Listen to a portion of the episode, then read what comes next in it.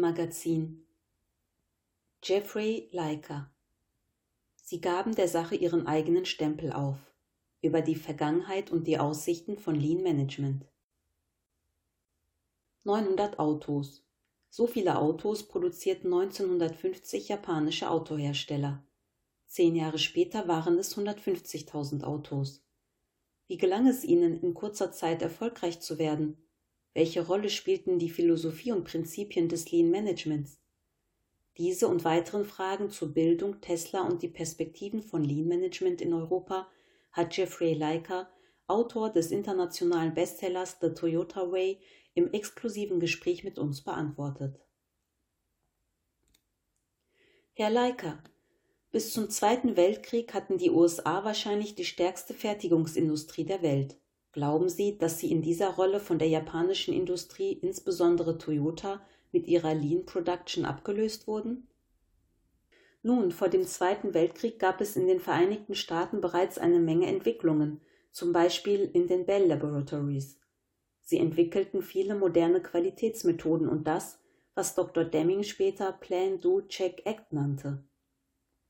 Eine weitere historisch wichtige Entwicklung war das TWI, Training Within Industry, das aufgrund des Zweiten Weltkriegs entwickelt wurde als viele Soldaten in den Krieg zogen und in den Fabriken durch Frauen oder Menschen ersetzt wurden, die nicht in den Kampf ziehen durften. Und das TWI wurde zu einer schnellen Möglichkeit, sie auszubilden. Wie wurde das TWI entwickelt? Eine Gruppe verschiedener Experten kam zusammen und entwickelte vier Bücher, eines über Arbeitsanweisungstraining, eines über Arbeitsmethoden, Arbeitsbeziehungen und Problemlösung. Beim Arbeitsanweisungstraining wird die Trainingsaufgabe in kleine Teile zerlegt. Jeder Teil wird erklärt und von der Person selbst geübt. Es ist ein sich ständig wiederholender Prozess, bei dem man Teile der Aufgabe ausprobiert, bis man dann die ganze Aufgabe beherrscht. Das war eine hervorragende Ausbildungsmethode und sie war sehr effektiv, um die Leute schnell auf den neuesten Stand zu bringen. Glauben Sie, dass diese zuvor entwickelten Prozesse Japan bei der Entwicklung neuer Ansätze beeinflusst hat? Ja, als die USA Japan besetzten, brachten wir ihnen unsere Methoden bei, um Japan zu einem starken Verbündeten zu machen, anstatt es zu übernehmen, zu dominieren und auszubeuten. General MacArthur war dabei der führende Kopf. Zur gleichen Zeit hatte Henry Ford ein Buch geschrieben, in dem er dokumentierte, wie seiner Meinung nach die Prozesse bei Ford aussehen sollten. Das Buch wurde in der japanischen Automobilindustrie sehr aufmerksam gelesen, insbesondere von Toyota, der dann einige wichtige Führungskräfte zu Ford nach Amerika schickte, um etwa die Ford-Methode zu lernen. Das, was die Japaner entwickelt haben, kam also eigentlich aus Amerika? Nun, das Interessante daran war, dass nichts von dem, was die Japaner lernten, in den Vereinigten Staaten tatsächlich angewendet wurde. Wir brachten ihnen angeblich moderne Fertigungsmethoden bei, die in den Vereinigten Staaten verwendet wurden, aber diese Methoden erforderten eine Menge Disziplin und Konzentration, die den Amerikanern fehlte. Die Japaner sind von ihrer Kultur her sehr diszipliniert. Also wandten sie die Methoden in ihren Fabriken tatsächlich so an, wie sie eigentlich angewendet werden sollten. Wurden diese Methoden verändert, als sie in Japan angewandt wurden? Sie haben ihnen auf jeden Fall ihren eigenen Stempel aufgedrückt. Kaizen, die kontinuierliche Verbesserung, macht in der japanischen Kultur durchaus Sinn, ebenso wie die Idee Plan, Do, Check, Act, die in Japan zur kontinuierlichen Verbesserung wurde. Was ist die Besonderheit der japanischen Kultur, die diese Entwicklung ermöglicht hat? Als ich einen Kurs über japanisches Technologiemanagement unterrichtete, hatte ich eine japanisch-amerikanische Studentin, die ihre Ausbildung in Kalifornien absolviert hatte, aber immer zur Sommerschule nach Japan ging. Eines Tages kam sie nach dem Unterricht zu mir und sagte, dass das, was ich über Toyota beschreibe, genau das sei, was sie in der Schule in Japan gelernt habe. Also ermutigte ich sie, ihre Seminararbeit darüber zu schreiben, wie das japanische Schulsystem die Schüler auf Kaizen vorbereitet und eine Kaizen-Mentalität schafft.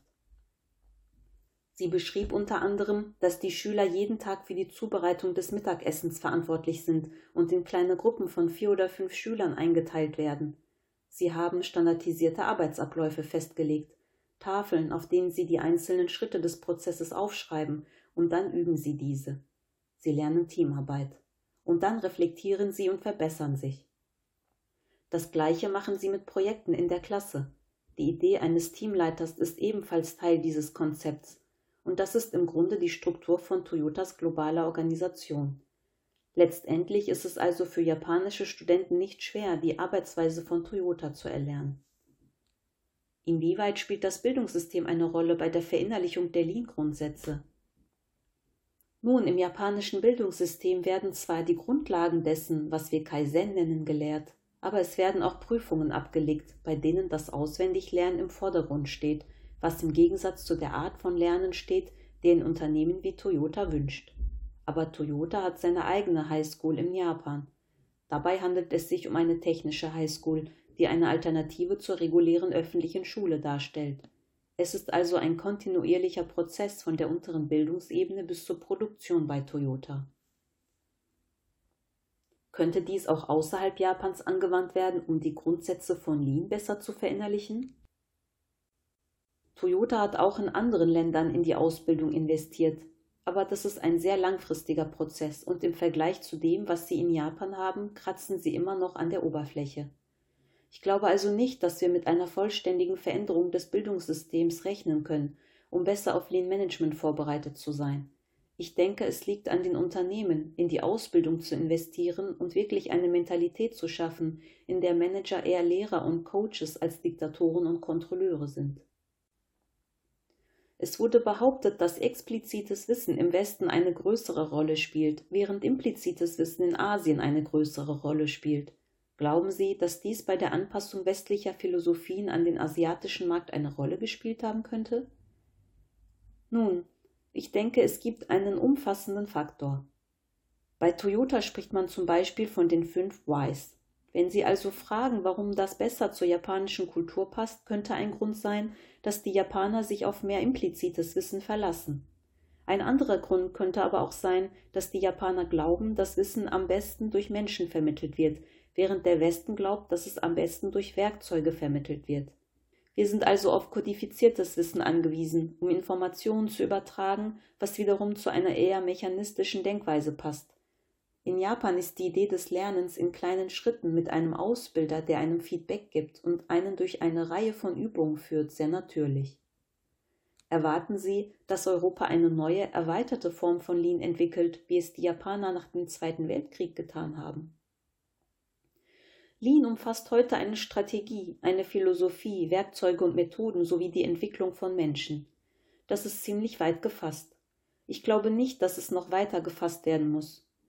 Die Art und Weise, wie diese Instrumente genau angewandt werden, kann jedoch unterschiedlich sein, zum Teil aufgrund der Kultur, insbesondere der nationalen Kultur.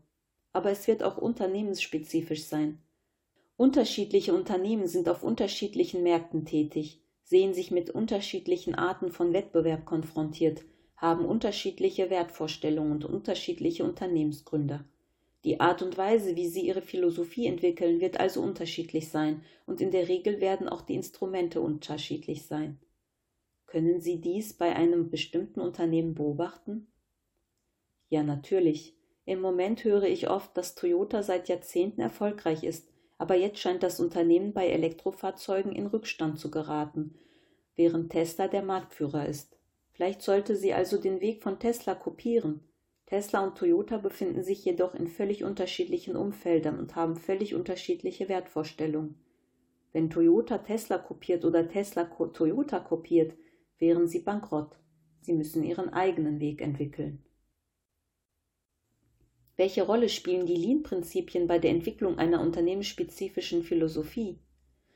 Ich glaube, dass die Grundsätze immer noch eine Orientierungshilfe sein können. Ich bin der festen Überzeugung, dass man langfristig denken muss, wenn man als Unternehmen erfolgreich sein will und nicht einen schnellen Aufstieg und Fall, dann einen Kampf und dann einen Wiederaufbau erleben will, wie wir es oft bei Organisationen sehen.